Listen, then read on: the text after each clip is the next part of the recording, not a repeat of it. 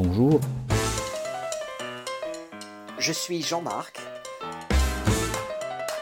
Je suis Adrien. On va dans le mur, le podcast des sujets houleux.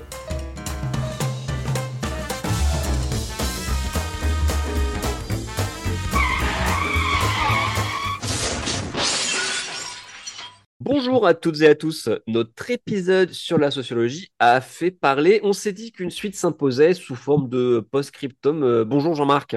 Bonjour Adrien. Oui, nous vous proposons un court débrief faisant suite à notre podcast sur la sociologie en effleurant une grande question, la jeunesse de 2023 emmerde-t-elle toujours le Rassemblement national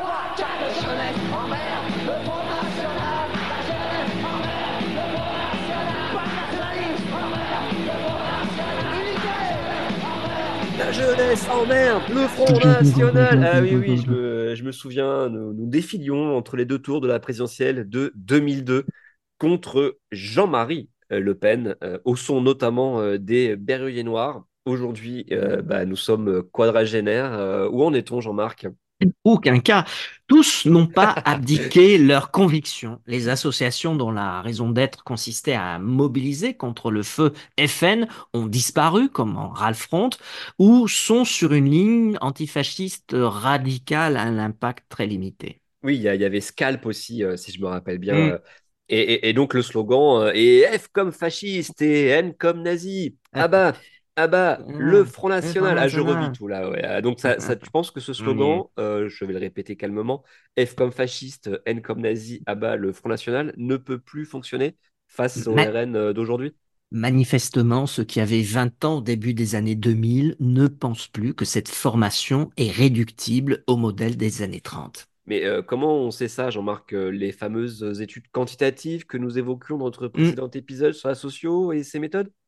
Dans le dernier ouvrage du politiste Jérôme Fourquet, euh, on y consacre toute une partie. Ah oui, oui c'est l'auteur de L'Archipel français, hein, qui est aussi euh, directeur des études d'opinion à l'IFOP et qui a fait un grand bruit en démontrant le basculement intervenu de la situation, attends, je cite, hein, d'homogénéité ethnoculturelle qui a prévalu jusqu'à la fin des années 70 à une kyrielle d'identité actuelle. On vous met donc, euh, comme d'habitude, hein, la référence en description du podcast.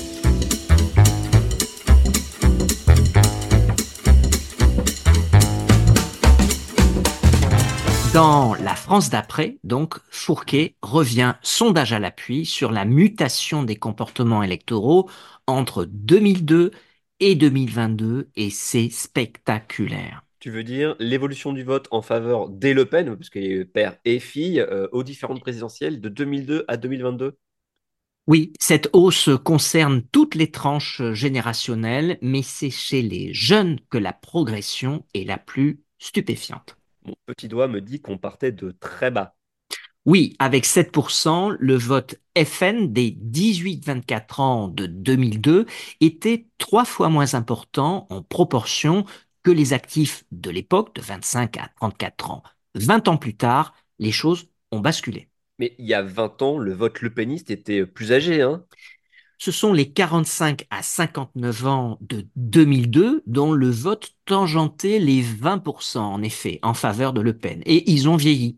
Ce sont eux dont le vote a le moins progressé en faveur de la candidate Le Pen Marine de 2022.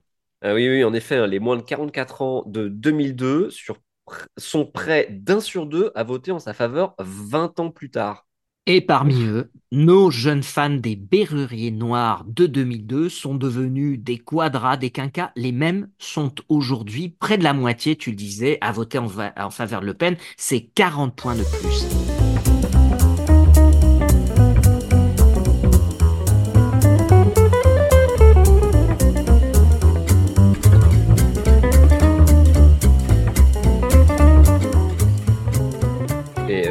Fourquet donne une raison à ça?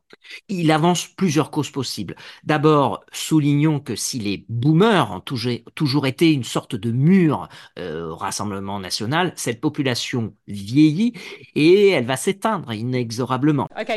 Pour les classes d'âge intermédiaires de 2002, nés durant les 30 glorieuses, ce vote n'était pas évident parce qu'il concernait un, un Le Pen père, alors âgé déjà de 74 ans, la proximité générationnelle avec une Marine Le Pen, âgée aujourd'hui de 54-55 ans, est un premier facteur d'explication. Mais plus certainement, l'amendement de son corpus idéologique. D'accord, mais revenons à nos 18-24 ans de 2002. C'est pour cette génération que l'évolution est la plus spectaculaire. Elle a grandi à l'adolescence avec la chute du mur de Berlin. La construction européenne, d'après Maastricht, peu ont été tentées par Le Pen père en 2002, 7% donc. Et 20 ans plus tard, ce sont bien les mêmes, hein, qui, j'arrive toujours pas à y croire, hein, qui sont près de la moitié à voter pour sa fille. On a tendance à croire que la génération climat, mélanchoniste, voire macroniste, tient le cœur de la jeunesse. En réalité, les anciens jeunes de 2002 sont en phase avec les jeunes d'aujourd'hui, les 25-34 ans qui étaient trop jeunes pour voter il y a, il y a 20 ans. Donc, hein. ces ex-jeunes, c'est comme on peut les appeler, sont prêts d'un sur deux à soutenir Marine Le Pen. On cesse de le rappeler euh, quand ils votent. Oui, quand ils votent. Hein.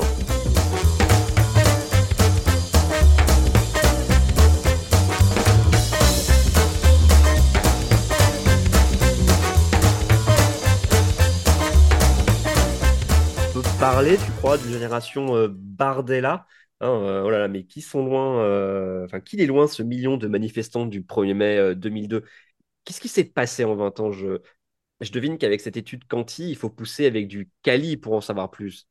Dans la France d'après, Jérôme Fourquet évoque au sujet du vote lepéniste des plafonds de 2002 qui sont devenus les planchers de 2022. On restera attentif d'ailleurs à l'approbation de la loi immigration euh, adoptée au mois de décembre. Les premiers sondages sortis témoignent de taux d'approbation supérieur à 70% des grandes mesures hein, euh, que l'opinion approuve euh, massivement, la création des délais en particulier pour percevoir des allocations, comme cela a été d'ailleurs le cas, rappelons-le, hein, dès la création du, RMI, l'actuel RSA, et autour de 85% d'approbation pour la déchéance de nationalité pour les binationaux condamnés pour homicide volontaire contre euh, toute personne euh, dépositaire de l'autorité publique comme euh, les policiers. Oui, avec des taux pareils d'approbation, hein, même si la joie a jugé inspiré des idées du Rassemblement national par une majorité, c'est fort taux d'adhésion dans toutes les classes d'âge et de CSP. En effet, c'est et c'est même majoritaire dans les électeurs de gauche. Euh, mm, mm. Tout ça est à suivre de, près. Mm, euh, Jean-Marc, on termine euh, un, ce court épisode avec donc le, mur de la connaissance percé par le meilleur de la sociologie. L'autre mur franchi du Rassemblement national, après les jeunes, ce sont les femmes qui ne sont plus effrayées par le parti machiste du père et voient dans Marine la femme proche qui a élevé seule ses enfants. En 2022, elle est jugée plus convaincante que le président de la République pour lutter contre le sexisme ou le harcèlement de rue. Oui, en même temps, quand on a un président qui euh, dit que je de Dieu rend fier la France, bon, ça peut se comprendre. Euh, elle, est désormais, euh, Marine Le Pen, majoritaire dans ce que le sociologue Henri Mandras appelait la, je cite, hein, la constellation centrale, dont le cœur le peniste sont les commerçants, les artisans, les petits chefs d'entreprise, après le mur générationnel et des sexes, Marine Le Pen franchit celui des classes sociales qui étaient les plus réfractaires à son père. Cette pénétration par les classes intermédiaires s'est accompagnée d'un bond chez les classes populaires, en particulier les ouvriers euh, déclassés, les premiers en concurrence avec l'immigration. Et Fourquet de citer le cas de la vallée de la Vologne dans les Vosges, 15 km de long, cinq usines de textiles et papeterie ont fermé, Marine Le Pen réalise près de 30 points de plus par rapport à son père au même endroit 20 ans plus tôt. On est tenté de parler non de corrélation, euh, mais de causalité à ce niveau-là. Réécoutez euh, pour ce jargon un autre podcast consacré à la sociologie on, parle de, tous ces termes, mais on les explique euh, avec beaucoup de pédagogie. D'ailleurs, merci Jean-Marc. Hein. Et en lien toutes les références euh, pour ce passionnant livre de Jérôme Fourquet sur la France d'après, c'est son titre, Données et cartes à l'appui. Merci Jean-Marc, euh, à bientôt. On reste en contact, on poursuit notre série sur les sujets houleux. À bientôt Adrien. À bientôt.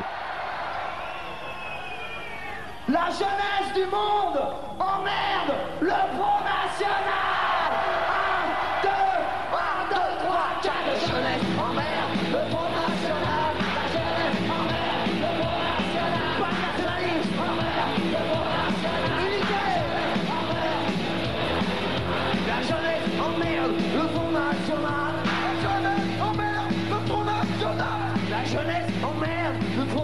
Pour la liberté et pour la justice, la jeunesse emmerde le Front National.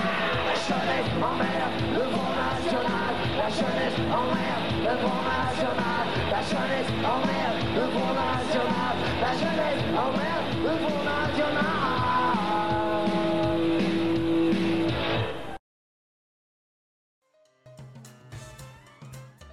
C'était un épisode de On va dans le mur, le podcast des sujets houleux co-animé par Jean-Marc Pasquet et Adrien Sommier avec David Cholet pour les sources. Nos sources sont indiquées en description de chaque épisode en espérant que nous n'en oublions aucune.